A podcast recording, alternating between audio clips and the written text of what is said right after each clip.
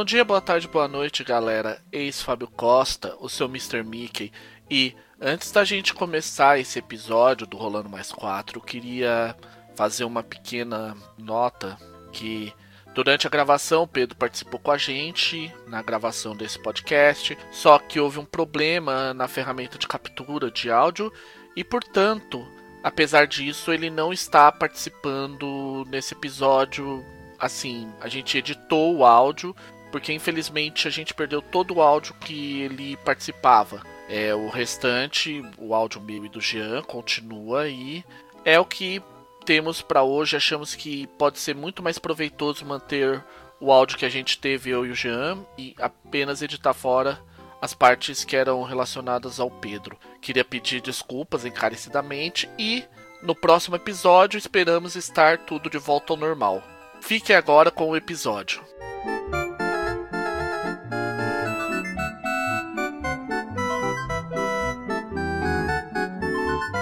Bom dia, boa tarde e boa noite, galera! Eis Fábio Costa, o seu Mr. Mickey, em mais um Rolando Mais 4, o podcast dos carrascos dos mestres. Hoje, vamos continuar nossa série revisitando as regras, entrando em uma parte que é muito importante e ao mesmo tempo dá muita dor de cabeça para o, o jogador e obviamente para o mestre, que é a parte de perícias e abordagens. E, como de costume, está comigo aí o Jean.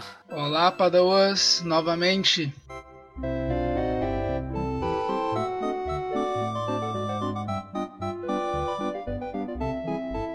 Podemos começar? Vamos mandar brasa. Primeira coisa, vamos definir o que, que a gente quer dizer com perícia. A gente, obviamente, como de costume, fica com nossos PDFs aqui abertinhos para todo mundo ter pra gente ter o, toda a parte de como pra ter todas as informações. Afinal de contas, a gente tem que estar tá sempre passando a informação co correta. Ah, só um minutinho, porque, bem, ele não entrou onde, que, onde deveria. Quer que eu passe ah, falando já o, não, dar já... minha opinião? Calma aí, não, já achei aqui a minha definição. Vamos lá. Uma perícia é uma palavra que descreve a competência de alguém em algo que o seu personagem adquiriu por talento inato, treinamento ou anos de tentativa e regras. As perícias são a base de tudo que o seu personagem sabe fazer no jogo e que envolva desafio e os dados. Isso aí tá lá na página 77, feito básico. Então, a ideia é exatamente o. Ele já diz o que, que, o que, que uma perícia é bem certinho. Você ter uma perícia define que você é hábil naquilo de alguma forma e o quão hábil você é naquilo, que é determinado através lá da escala, aqueles adjetivos de indo lá do razoa, razoável na planilha até o excepcional ou níveis ainda mais altos ou mais baixos de rolamento. Alguém aí quer dar um, adicionar? Manda aí, gente. Basicamente isso daí daria também para por a ideia né, que a perícia poderia ser também, esse, de um ponto de vista narrativo, poderia ser também o que, que o personagem é, é mais esperado no papel dele dentro do, do cenário, por exemplo, se tu quer fazer um personagem que ele é um que bate em todo mundo, por exemplo, poderia começar ele com uma perícia alta. E se tu resolver depois mais tarde trocar perícia de bater no, no mais alto possível, trocar para uma outra, para sei lá, por exemplo, persuasão, porque ele resolveu virar um nobre, um rei, isso seria poderia acontecer. A ser na verdade uma espécie de Quanto, qual é a perícia que tu mais usa durante a história, por exemplo? Você fala tanto da questão das ações de jogo, que a gente vai passar rapidamente daqui a pouco, quanto do, do contexto que você usa. Até porque, por exemplo, a sua perícia lutar pode não significar necessariamente só você bater. Você pode, por exemplo, utilizar a sua perícia lutar numa ação, por exemplo, que a gente já vai explicar lá pra frente, de, de superar. Que a ideia é o quê? Vamos imaginar, o cara, o inimigo jogou uma arma lá e você acha que é uma arma. O cara olha e ele fala: não peguem porque é uma arma amaldiçoada, é uma arma ruim, é uma arma amaldiçoada. Ele reconhece aquelas, aquela, que algo tá errado naquela arma. Ao mesmo tempo, você pode atacar com o teu conhecimento, é aquela velha história. Você sabe como misturar nitrato de potássio, carvão e enxofre. Ou seja, você vai precisar de um outro Jimmy. Sabe fazer, sabe fazer granadas usando, usando lâmpadas. É, MacGyver. Isso a gente vai inclusive falar mais. Vão, vocês vão ouvir falar mais sobre MacGyver nessa, nesse podcast. Aproveitar ainda que MacGyver voltou ainda com. A série voltou. A série voltou. Depois, é, depois a gente. É, procurem no Google crianças, mas lembrem-se que o Fate Masters não. O Fate Masters não. O Rolando mais 4 não aprova pirataria. O Fate Masters também não.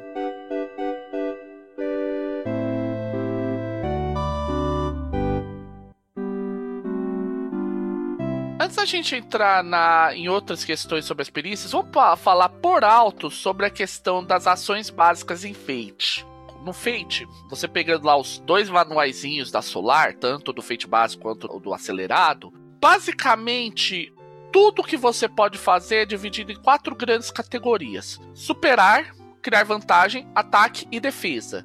Ataque é aquela história, causar algum dano a alguém pode ser um dano físico, como um ferimento, ou pode ser, por exemplo, um dano na sanidade, um dano mental, um dano social, um dano financeiro, qualquer coisa que o valha. Tudo isso é considerado ataque. Uh, superar, você tá literalmente fa é, fazendo a ação da perícia, ou seja, então você tá, digamos assim, se você vai utilizar um conhecimento, você vai utilizar uma ação de superar com conhecimento é aquela ideia de que você vai superar o fato de que você não sabe sobre determinada coisa. Já um ataque, por exemplo, você pode utilizar lutar para superar um obstáculo que esteja no caminho, aquela velha coisa do derrubar a porta no chute. Criar vantagem é quando você está se beneficiando de alguma coisa que você ou está vendo que exista ou que você criou. Por exemplo, se um prédio está em chamas, você pode utilizar a ação de criar vantagem para ganhar benefícios relacionados àquele, ao fato do prédio estar em chamas. Ou se não, se ele não estiver em chamas, você mesmo pode ter as chamas no prédio criando vantagem. E a defesa é basicamente você tentar impedir de, de que alguém. É, você tentar é, impedir as consequências de qualquer uma das ações anteriores. Beleza, gente? Ah, isso, isso eu acho bem legal colocar no defender. Porque no livro, aqui diz que é quando alguém cause dano. Só que não necessariamente. Né, a, a, é, é legal se botasse no caso ali, né? Para, para tu pode usar defender para qualquer situação que alguém tenta fazer alguma coisa contra o personagem. Que ele explica contra criar vantagem e tal, tal, mas assim, uh, como é que eu vou dizer assim, com uma primeira frase, se fosse descrito assim, o jogador já teria uma noção já que é contra qualquer coisa.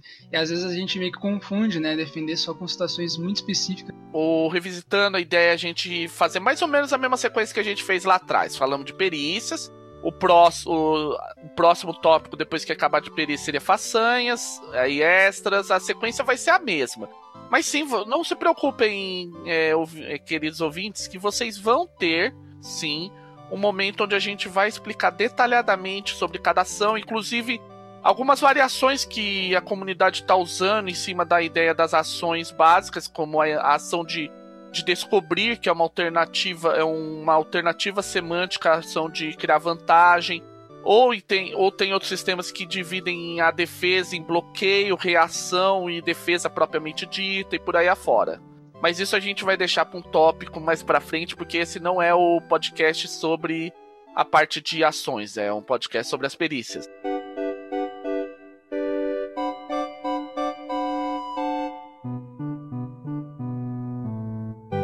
Vamos continuar então falando, voltando às perícias. É, esse é um momento que muita gente tem um problema em lidar. É a famosa questão do por que eu tenho apenas uma perícia lá no topo? Então vamos começar falando uma coisa bem rápida sobre as perícias em Fate, é que em geral elas são perícias genéricas. Então, por exemplo, se você tem um, um lutar muito alto, você é basicamente Bruce Lee. Se você tem um conhecimento muito alto, você pode ser uma mistura de MacGyver com House, com outras com outros personagens super inteligentes. Se você tem um investigar muito alto, você é basicamente Sherlock Holmes e por aí afora. Entende? Sim. É, e essa ideia é justamente para no caso do jogo, para deixar os personagens mais focados. Aham, uhum, mas é. E é ter um sistema de especialização. É, isso aí. Então, por que, que a gente tá entrando nisso? Porque olha só, agora, a gente, agora é um tópico meio chato, porque a gente vai fazer um tanto de continha. Se você contar o número de, de slots, ou seja, de espaços que você tem uma perícia, uma pirâmide padrão de perícias, lembrando que quase todas as todos os é, sistemas seguem a pirâmide padrão. são 10 slots, ou seja, 10 espacinhos onde vai colocar perícias. Lembrando sempre, o mínimo que qualquer. É, se você não tiver nenhuma perícia na sua pirâmide, ela é automaticamente considerada medíocre, a não ser que haja alguma especificidade do cenário, coisas do tipo, ah, uma perícia de magia, que seria ativada por um aspecto. Se você não tiver esse aspecto, não adianta, você não vai nem poder fazer o teste. Beleza? Então a gente tem 10 espaços de perícia padrão. E a gente tem um total de 18 perícias na lista padrão, aquela lista que tá lá no Fate básico, que tá na página 88, são 18 perícias. Aí fazendo uma conta, 10 dividido por 18 tá em torno de 55%, ou seja, em 55% das situações, em média, os personagens terão alguma perícia que estarão acima do padrão da pessoa comum, que é o medíocre. Ou seja, você, em torno. É, na, em mais da metade do tempo, você vai ser melhor do que a maioria das pessoas, pelo menos um pouquinho, entende? Isso já dá uma ideia da proporção heróica. É, exatamente. Eu ia só fazer um adendo nisso daí, é quando pensar, né? No caso, assim, se às vezes é meio. parece ser uh, contra-intuitivo, né? Ter essa é pensar justamente na, nos adjetivos que ela traz, né? bom, bom, razoável e tal, para poder construir uhum. o personagem. É, a gente tem que sempre lembrar que Fate é gramático, não matemático. A chance de você falhar numa situação dessa, isso eu lembro da estatística, é a seguinte: você tem mais quatro, você tem que ter pelo menos mais dois, é, mais três, mais dois se você considerar o empate com sucesso a um pequeno custo. Ou seja, isso vai reduzir a chance de falha real se você tiver um menos 4. A chance de sair um menos 4 em um dado é de 1%.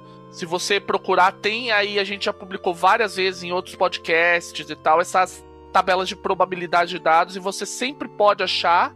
A gente vai inclusive publicar novamente nesse, nesse podcast as probabilidades dos resultados de dados, isso até dá uma noção do poder, do nível de poder. Mas sim, isso realmente acontece. É, é muito é raríssimo personagem falhar. Sempre folga. O jogador que consegue duas vezes seguidas falhar com menos 4 jogar na Mega Sena. Já aconteceu nas minhas, na minha mesa já. no Wearing the Cape ele também trabalha com o conceito de falha crítica e sucesso heróico, que é quando você tem uma situação em que os é, mais 4 menos 4, e ele tem também tem uma regra que se você tem uma regra específica para nos rolamentos que oferece pontos de destino em situações em que o rolamento é muito ruim.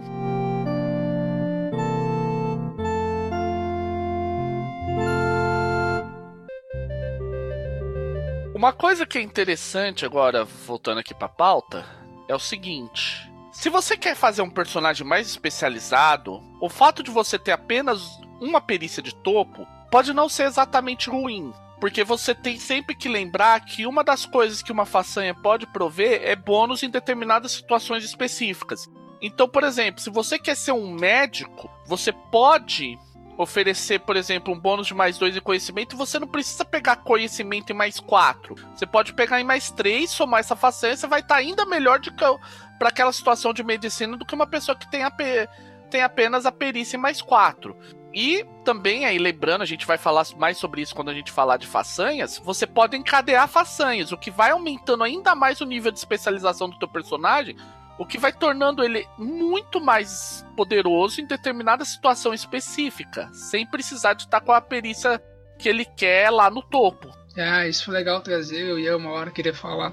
Que é isso aí, justamente as façanhas, elas. Os, as perícias que mostram são genéricas, né? Algumas perícias às vezes acabam ficando muito iguais a determinados personagens, por exemplo. Se a gente fosse querer fazer um jogo, vamos supor, em tempos modernos, né? Sei lá, de terror, por exemplo alguma coisa assim de suspense, talvez. E aí tem um jogador que é um médico, um jogador que é um físico. Ambos têm conhecimento, por exemplo, né? O nível do conhecimento não importa, né? No caso, se ele é bom, se ele é razoável, se ele é excelente e tal. Mas ambos têm, né? Ambos tec tecnicamente conseguem fazer a mesma coisa. Mas a ideia da façanha vem justamente por isso daí, né? Tu quer dizer que teu personagem é o médico, tu pega a façanha, conhecimento lá, que usa com a medicina. Quer dizer que ele é um físico, pega conhecimento na situação que tem a ver com. Assim, os personagens vão conseguindo uh, se especializar e se diferenciar muito mais. Ao fazer isso, você especializa melhor as coisas e também sempre pode ficar ao topo para aquela perícia em que ao cobrir todo aquele espectro é mais interessante. Então, por exemplo, um cara que é um bom médico, mas que de repente é um combatente exorbitante, por exemplo, um cara que é SEAL, ao invés dele pegar por conhecimento no topo, ele põe lutar no topo, sem nenhuma façanha, e põe conhecimento um pouco abaixo, mas com uma façanha, médico de campo, por exemplo. Entendeu? É uma forma de você especializar mais.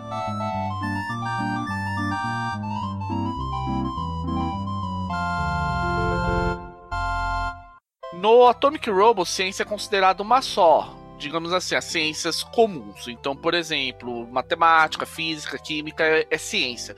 Só que você tem o conceito, digamos assim, ciências bizonhas. Então, por exemplo, é energia nula, geomancia e coisas do gênero que em Atomic Robo são descritas de maneira científica, ainda que pseudocientífica, elas são consideradas perícias à parte. Então você pode criar lá, eu, eu tenho um personagem que eu fiz o que ele chama de numerólogo prático. Ele é um cara que ele explica a ciência dele é toda explicada na base da numerologia, mas de uma maneira que na, pelo menos na cabeça do cara é científica, entende? É o que a gente é onde eu ia entrar agora pra gente dar alguns exemplos com coisas que são que ou a gente, no caso, eu escrevi, ou então são coisas que você consegue conseguir facilmente na internet para dar uma lida, por exemplo, ó.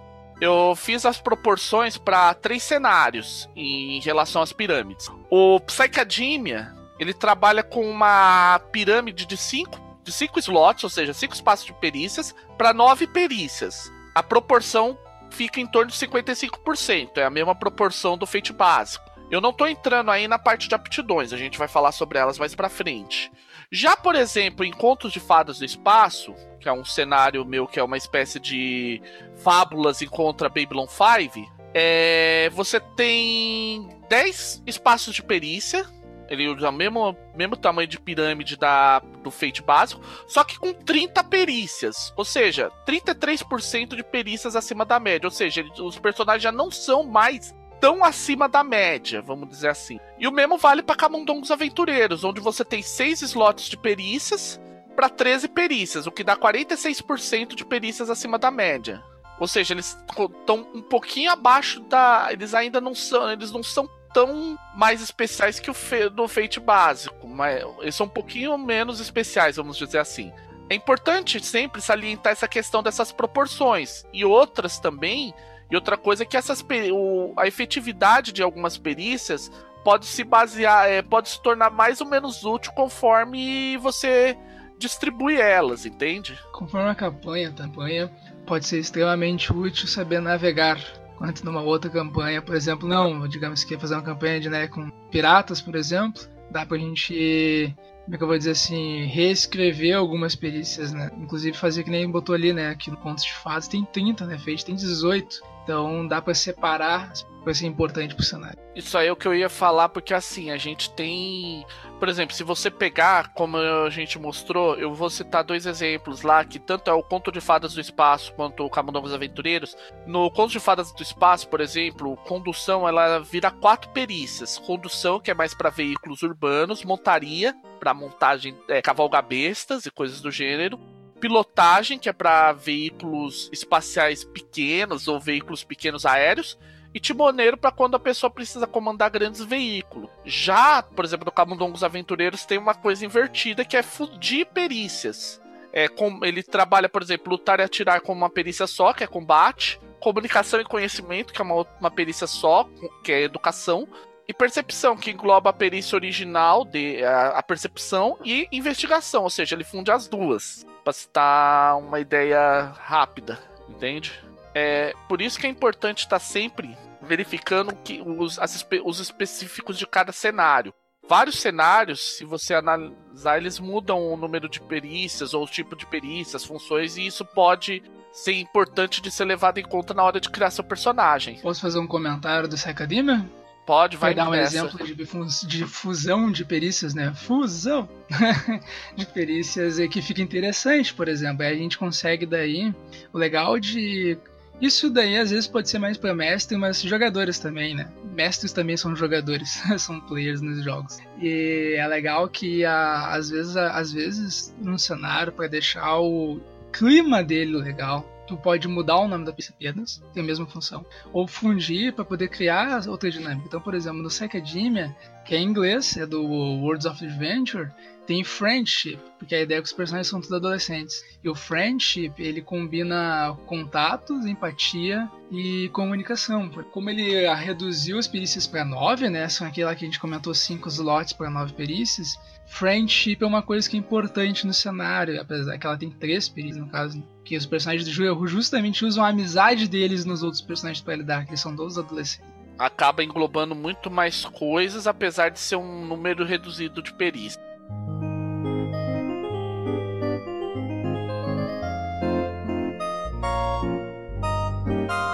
Uma coisa que acontece em alguns cenários, coisas muito específicas, que são sistemas que você trabalha com múltiplas árvores de perícia, múltiplas pirâmides, por assim dizer. Nesse caso, pode acontecer que você tenha que distribuir as suas perícias de maneira igualitária ou não dentro desses grupos maiores. Por exemplo, é, em Psychedemia que a gente estava falando, as perícias normais, eles têm uma pirâmide delas e uma outra pirâmide é específica para os poderes paranormais, para o psiquismo, que ele chama de aptidões. E cada uma tem uma distribuição diferente. Então, por exemplo, você tem um X de perícias que você, é, você tem, por exemplo, uma perícia mais três que você pode colocar como é, entre as perícias normais e mais uma peri um, e uma aptidão em mais três. Ou seja, você coloca cada uma delas em mais três. Você tem um mais três em cada uma delas. Mas você não tem, digamos assim, como alocar um que seria uma perícia em aptidão e vice-versa. Entende? Um outro exemplo que a gente tem é o We're in the Cape, que é um playtest de super-heróis. A gente vai deixar o link da comunidade do Google Plus para quem se interessar em quem gosta de playtests e se interessar por um sistema de super-heróis é uma possibilidade que eu particularmente gosto, apesar de alguns detalhes de regras que eu acho estranhos. É que ele trabalha com três grandes grupos, que são os atributos, as perícias e os recursos, e todos eles você usa a mesma pirâmide, que é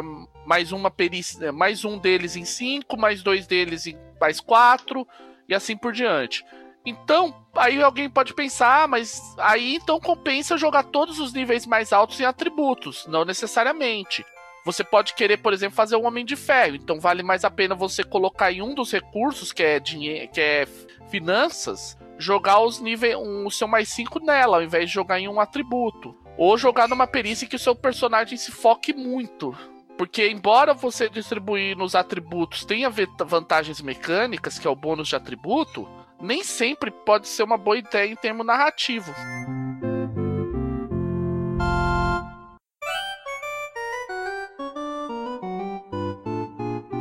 Outra coisa que eu me lembrei agora, tô falando Word aqui. Outra coisa também dá para fazer para aumentar o nível dos jogadores é justamente subir um nível na escala da pirâmide. Em vez de colocar a perícia mais alta com mais 4, coloca com mais 5. Aí o jogador vai ter duas perícias mais 4 e assim.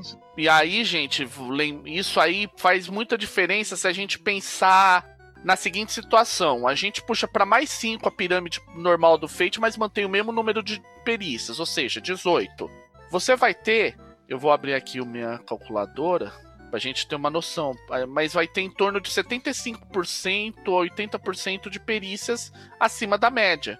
Então vamos lá, são 15, são 15 peris, é, 15 espaços por 18. Na verdade, 83% do, do tempo você vai estar acima da média do ser humano, de alguma forma. É, que encaixa com a ideia de super-herói. No Pulp, por exemplo, se você isso aí para quem gosta do gostou do espírito do século da retropunk, mas não quer, não quer abandonar totalmente o cenário, mas ao mesmo tempo nem quer recorrer ao Young Centurions, que é enfeite acelerado, e não quer ficar gambiarrando, um dos módulos que a Evil Hat disponibiliza, esse infelizmente é pago, mas não é tão caro e compensa pra caramba, não só pelas novas regras, é o Strange Tales of the Century. Um, ele traz uma ideia de como você adapta o anti, as antigo, os antigos personagens espírito do século para o novo, para a situação do Fate básico. E a sugestão dele é você trabalhar com pirâmide mais 5, é desse jeito que eu falei. Você usa as mesmas 18 perícias,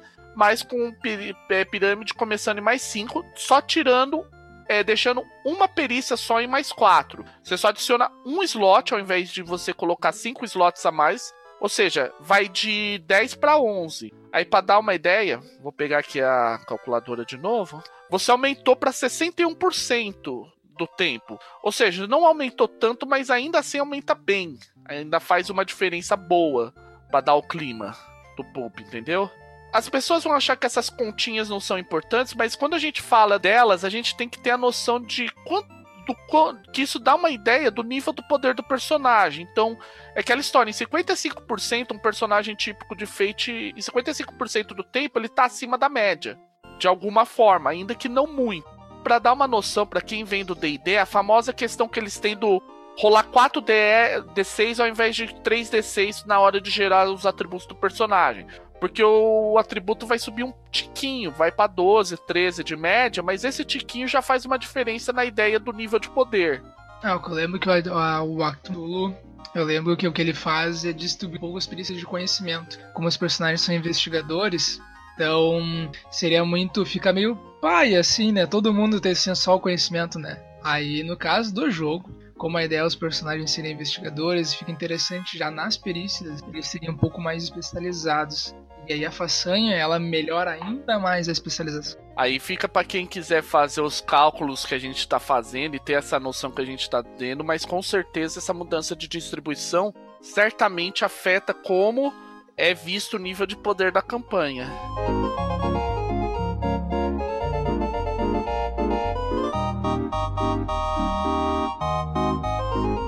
Gente entrar na ideia de dicas para escolher suas perícias enquanto você está criando como personagem, a gente tá, já deu algumas aqui, mas a gente vai ter um, um debate até provavelmente bem grande sobre isso mais para frente. Vamos falar sobre uma coisinha que todo mundo confunde, até tem gente que acha que Fate Acelerado é um, é um outro RPG que não, que não é Fate, o que é uma grande burrice, e é por causa dessa coisinha aqui que nós chamamos de abordagens. Vocês quer, quem que quer definir uma abordagem, as abordagens? Uma coisa que é importante você pensar, gente, é que a abordagem, por incrível que pareça, são você pode visualizar ela como perícias, mas perícias com escopo extremamente amplo. Você vai me perguntar, mas como assim? Vamos lá. Pegamos um personagem que seja muito cuidadoso. A tendência dele vai ser um cara que ele é bom de notar coisas, perícia notar, de ser um cara muito empático, perícia empatia, de um cara que ele tem mais chance de achar coisas, o que dá uma investigação alta, e assim sucessivamente. Um cara poderoso é um cara que ele provavelmente vai ser um cara que ele briga muito forte, ele é muito bom em lutar, ele é um cara muito bom ao atirar coisas contra alguém, é um cara que provoca muito facilmente as pessoas e por aí afora. Obviamente, as, as, essas especializações vão se cruzar. Então, por exemplo, um cara pode se provocar de maneira cuidadosa ou de maneira é, de maneira cuidadosa não, de maneira poderosa ou de maneira estilosa. São duas formas de ver a coisa. É a diferença entre um provocar do Rambo e um provocar do Jack Sparrow, por exemplo. Pegando esses exemplos, como sempre eu falo, né, normalmente eu que dou os exemplos, eu sempre falo do Batman. Né? O Batman ele sempre faz tudo esperto, tudo de forma esperta, tudo de forma inteligente. Um exemplo mais ou menos assim. Os personagens eles conseguem usar para qualquer coisa. Seria o legal também das abordagens, se for pensar em combate, é que elas poderiam lembrar inclusive estilos de luta, por exemplo. Se for, né, no caso de combate, se tu luta de forma cuidadosa, é um estilo de forma estilosa, é um outro estilo.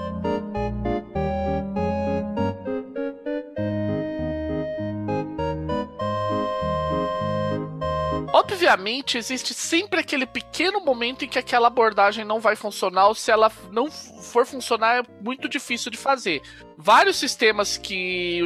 vários cenários que utilizam Fate acelerado, como por exemplo Masters of Undar, aproveitando aí, se ouçam o Fate Masters de Masters of Undar, é, fazendo o jabá do nosso irmão, nosso irmão mais velho, e o Do, Destino do Templo Voador, eles procuram resolver essa questão do o famoso posso atacar sorrateiramente, é, posso me esgueirar poderosamente, é, eles procuram resolver isso de várias formas. É, tecnicamente não é possível. É aquela história, não faz o menor sentido você se esgueirar atrás do cara quebrando tudo ao redor dele. Ah, eu já digo que dá pra fazer Mas... outra coisa. Vai, vai, continua. Mas é aquela velha história. Existe, por exemplo, uma solução do Masters of Undar é numa situação de cliffhanger colocar a dificuldade lá muito alta.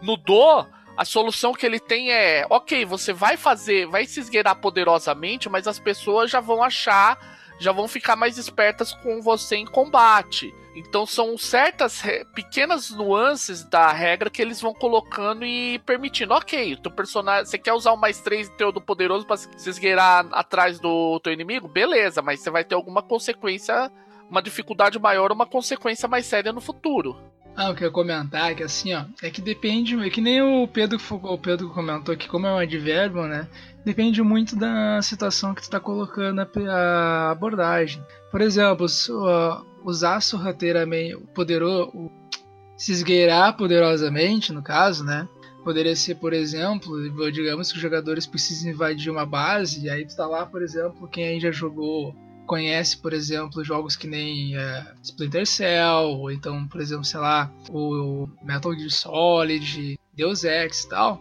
tu pode tranquilamente, quando precisa se esgueirar, se é uma sala com câmeras, tu quebrar as câmeras, por exemplo. Seria uma forma de se esgueirar sorrateiramente. Na questão da é cena... se esgueirar de maneira poderosa. Isso, é isso aí, falei errado. poderosa. É, uh, então, isso poderia, poderia ser assim, ó, tu precisa passar e chegar, para chegar até aquele lugar, mas dizer assim, ó, tem várias câmeras, tem guardas, etc.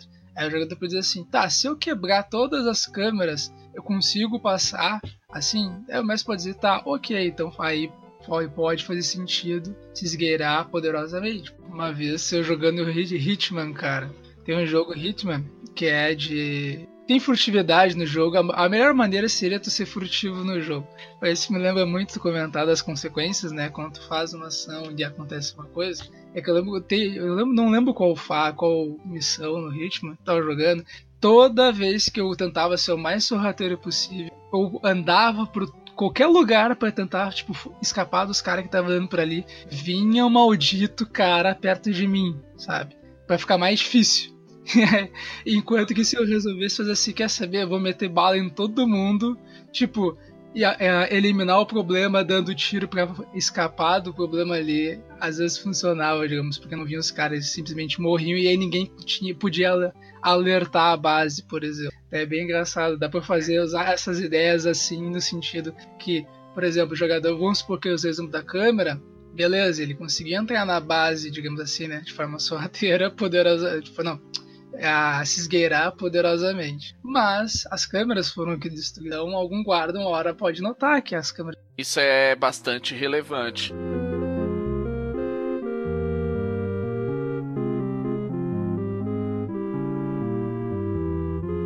Uma coisa muito importante que a gente tem do feito acelerado, e isso é uma coisa que tem a ver com as abordagens, é, em um artigo que o Fred Hicks escreveu sobre o feito acelerado, mencionando justamente essa ideia de que Fate Acelerado e Fate Básico não são dois RPGs diferentes, são dois enfoques diferentes no mesmo RPG.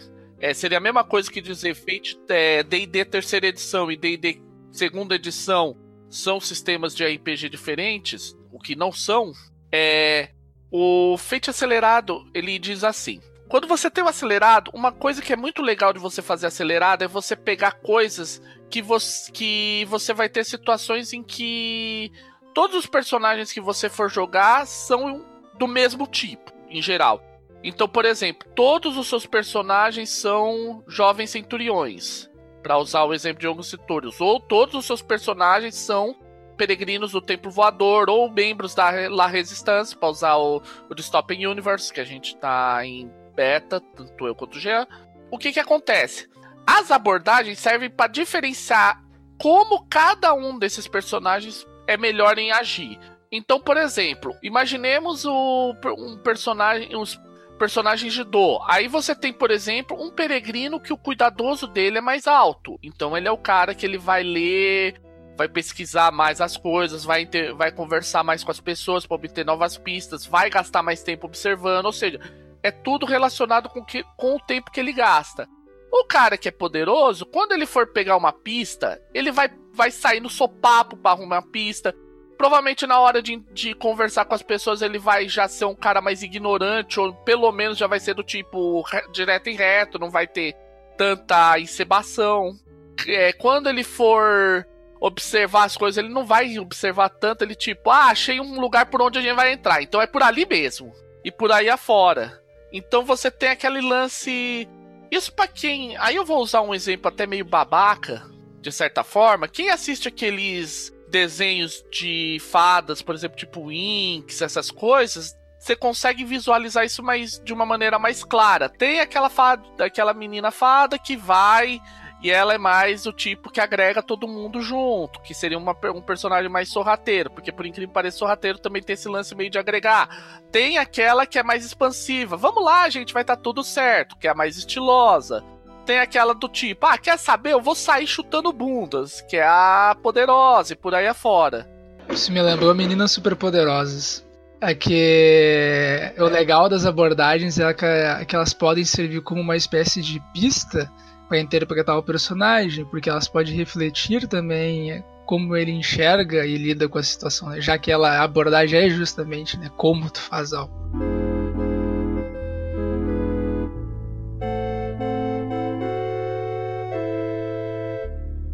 E uma coisa interessante também sobre o feito acelerado é: ah, eu não gosto do conceito da abordagem. Cara, eu vou dar a mesma dica que eu dei em, no Fate Masters de Masters of Undar aí. Você, amigo jogador que adora jogar lá D&D, mas o teu mestre quer narrar Fate, aproveita que tem narrativa compartilhada e fala: "Mas narrador, e se a gente pegar o Fate acelerado, mudarmos todas as abordagens para os nomes dos atributos do D&D e jogarmos uma campanha de D&D, mas com o toque de Fate no mesmo?" Eu diria até que é o contrário, é uma campanha de Fate com toque de D&D. é, o que você vê, por exemplo, a gente está falando isso até art no artigo que eu publiquei na rede RPG e eu falo também sobre isso. E aí eu puxei isso do artigo do um dos artigos do Fred. É o seguinte: é, se você aprender a usar o, é, só pegar o Fate básico, ler ele, tacar pau, você não e não ignorar sumariamente o que está no feito acelerado, você às vezes se pega fazendo gr grandes customizações desnecessárias de regra sem perceber o que realmente é o Fate.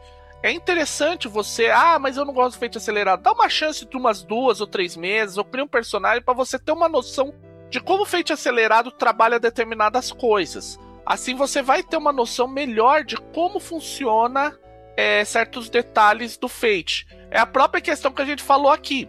Ao trocar, por exemplo, as abordagens por profissões, você está dando um, um, enfoque diferenciado. Ah, eu sou um cara mais de um outro jeito. Então, por exemplo, um personagem que é mais engenheiro, ele vai ser um cara que é melhor em construir coisas do que, por exemplo, um cara que tem a abordagem melhor, a profissão dele melhor seja de combatente. Os dois, obviamente, podem atacar. O engenheiro sabe como utilizar uma arma de fogo. E, o com... e os dois também podem consertar coisas. Afinal de contas, nenhum combatente proficiente é idiota bastante para não, não saber reparar sua própria arma. Mas os dois podem estar com problemas em determinadas situações. É isso aí, achei ótimas explicações. Eu tô ouvindo, na verdade, mais agora, porque não tenho muito que adicionar, basicamente, isso daí. A única coisa talvez que eu adicionaria só no. Se for querer mudar as abordagens, né? É tentar não mudar a abordagem pensando assim, né? Ah, é muito saco, é muito, sei lá, por exemplo, chato ou difícil de lidar, não consigo lidar com as abordagens em si. É, aí joga o Fate básico. Mas eh, se for para mudar as abordagens, seria para customizar cenário, a forma como os jogadores deveriam lidar no cenário. Porque se fosse fazer um cenário que, sei lá, fosse, por exemplo, o House of Cards, talvez seria interessante mudar as abordagens para elas refletir como eles lidam naquela situação do jogo, por exemplo. É, é uma forma que você tem de, de ver as coisas. Por isso que é importante, mesmo que você goste mais do básico, jogador e mestre que está nos ouvindo, dar uma fuçada no feito acelerado, tentar mexer um pouco com ele, para entender uma outra forma de ver o Fate que às vezes vai te iluminar certas ideias no próprio Fate básico. o Fred disse, se você simplesmente ignorar o feito básico, você pode às vezes se pegar mexendo tanta coisa que, e não entendendo realmente sobre os detalhes, as nuances do fate. É não usa, não grokking, como diz o termo em inglês, que eles têm o verbo to grok, que é, é você você dominar o fate.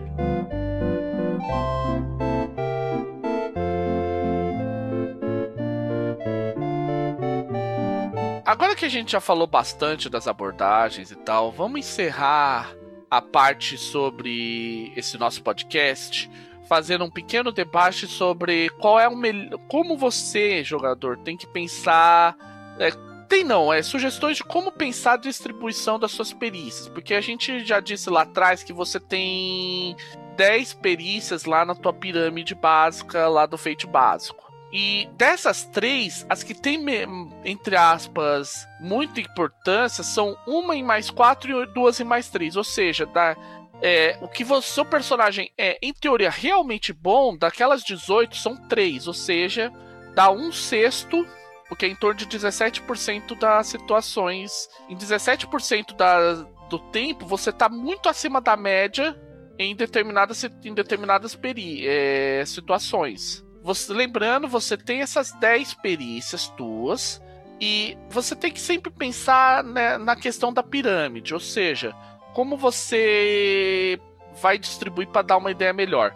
Eu vou puxar uma ideia que eu usei em alguns, algumas adaptações minhas, como a de Gaia 400X e a de Moriania, que a ideia é a seguinte: você tem que pensar. Uh, isso eu puxei do Castle Falkenstein, que inclusive tá voltando aí, gente. Castelo Falkenstein voltando pela Retropunk. E não é jabá. A gente não foi pago pela Retro por isso é, que eu realmente amo Castle Falkenstein, quem me conhece sabe disso. Mas voltando. E eu amo por um detalhe que eu vou dizer agora. No Falkenstein, quando eles listam os arquétipos dos personagens, eles citam os naipe fortes, ou seja, as perícias que normalmente aquele personagem vai ter e vai ter alta. Então você tem que pensar um pouco no naipe forte do teu personagem. Então vamos pensar, você quer fazer um combatente do crime no melhor estilo do Batman você vai querer muito, é, muito provavelmente você vai querer ter coisas como investigação, percepção e empatia, empatia não, né, o Batman não tem empatia, conhecimento em nível altos, em níveis altos, os naipes fortes.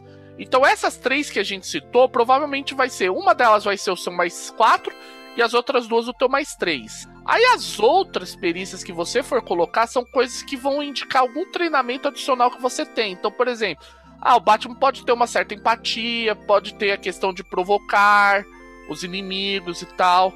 Lembrando que, por exemplo, no caso do Batman, ah, mas como é que ele assusta tanto? Ele provavelmente, mesmo tendo seu provocar e mais dois, ele tem a façanha, a façanha, eu sou o Batman, entende?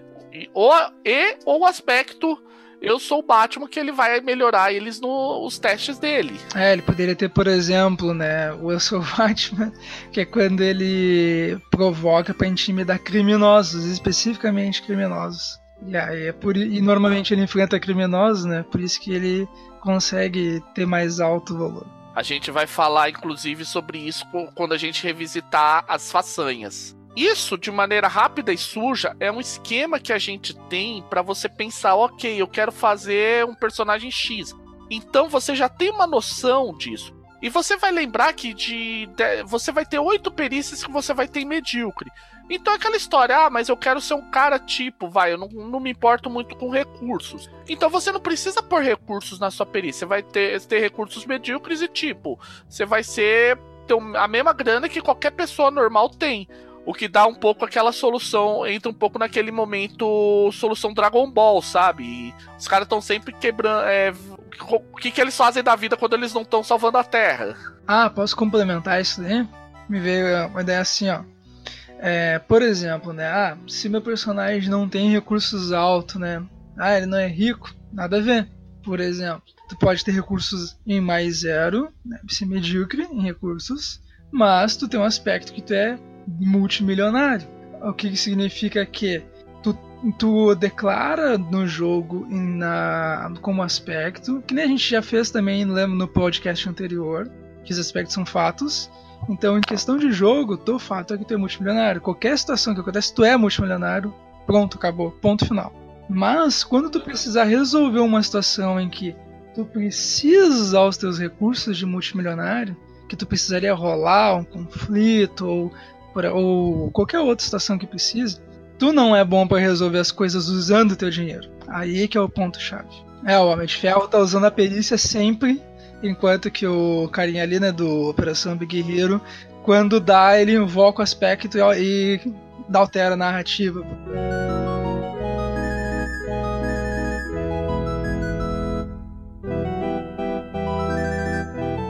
Também pensando, gente, é uma coisa importante que até não estava na pauta. Isso aí ia ficar para pauta de rolamentos, mas eu vou dar uma adiantada. Uma das regras que o Fate oferece é a regra de trabalho em conjunto. Qualquer perícia que o teu personagem não seja medíocre, ele pode ir ajudar outro personagem. Então, às vezes, você, aquele teu mais um em, em conhecimento pode não ser totalmente inútil a hora que ele der uma ajuda para alguém que tem mais quatro. É, que garante um bônus de mais um no, no rolamento desse personagem. É, quem ouviu aí, quem assistiu a nossa mesa mais recente, a minha mesa mais recente de Young Centurions, viu que o tempo todo eles fizeram muito rolamento com trabalho em equipe. Então, quando você for pensar nessa distribuição, e isso vale também para as abordagens, e é por isso que é importante uma boa sessão zero quando você for criar teu personagem. Por quê? Porque você vai saber que perícias vão estar tá valendo, quais são as situações em que você, teu personagem você vai querer que ele seja muito bom, às vezes aonde ele talvez seja melhor ajudando o resto do grupo do que simplesmente sendo, tendo spotlight, coisas do gênero.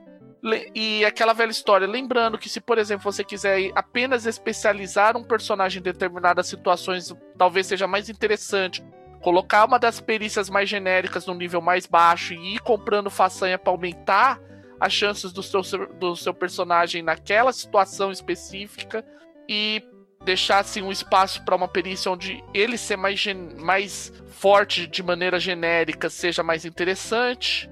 E é bem isso, é pensar de maneira é, de maneira semântica, pensar no, nas palavras, pensar que quando você diz que o teu personagem ele é medíocre ao lutar ou ótimo ao lutar, você tem essa ideia, como a gente vive dizendo, do Fate ser mais gramático, ou seja, mais literário, muito mais de dizer o que você quer do que matemático, do que dizer percentuais e tal. As, os percentuais que a gente deu foram muito mais formas de você avaliar suas chances do que você pensar em com, ficar combando.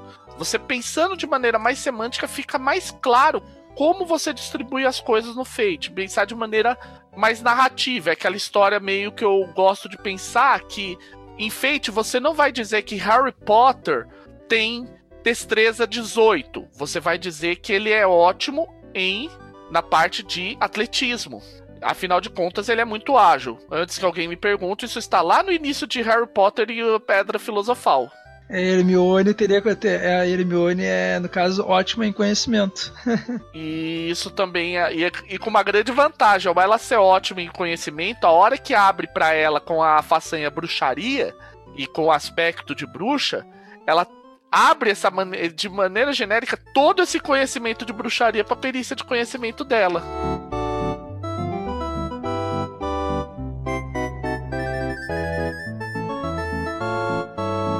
Alguma consideração? Vamos começar as considerações finais? Ah, minha consideração final, no caso, né? Aí depois, aí depois tu, ter, tu conclui aí, Fábio. É, basicamente, é, é que nem tu comentou, né? A sessão zero, né? É importante, o Pedro também comentou no do holofote, né?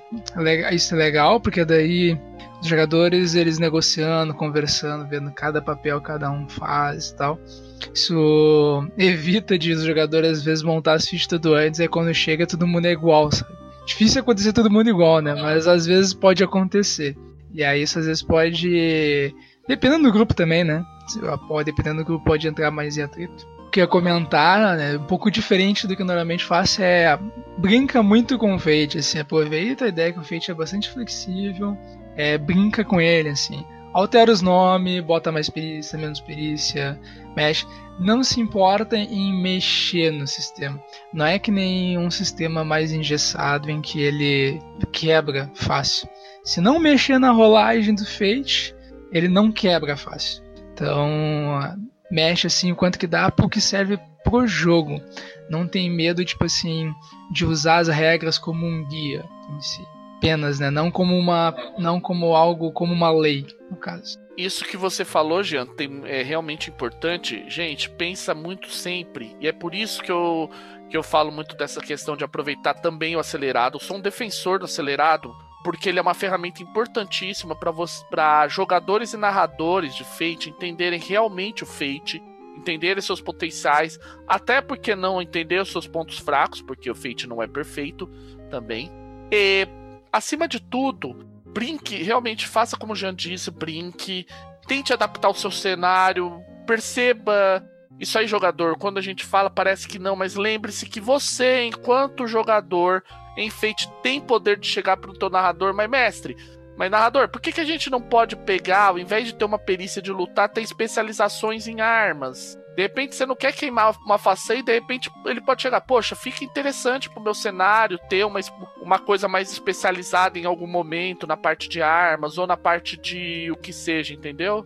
Então quando você tem toda essa parte de de você pegar o e você construir junto com o teu narrador, construir com seus outros jogadores, é, com seus outros companheiros como jogadores, o cenário como um todo, ou pelo menos chegar e dar umas ideias novas para o narrador.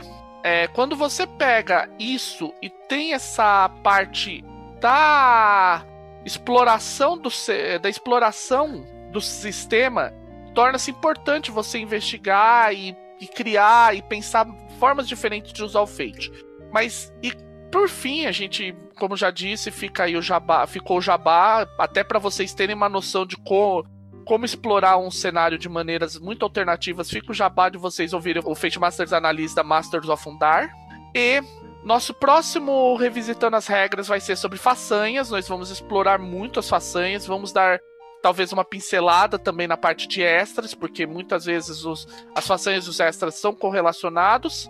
E sempre lembrando, gente, comunidade do Fate no Facebook com hashtag Rolando Mais 4, comunidade do Google Plus com a, é, do Rolando Mais 4, e-mail rolando mais 4 arroba gmail.com e assim comentem, tirem suas dúvidas, nos perguntem tudo o que vocês quiserem saber que a gente responde sem problema nenhum.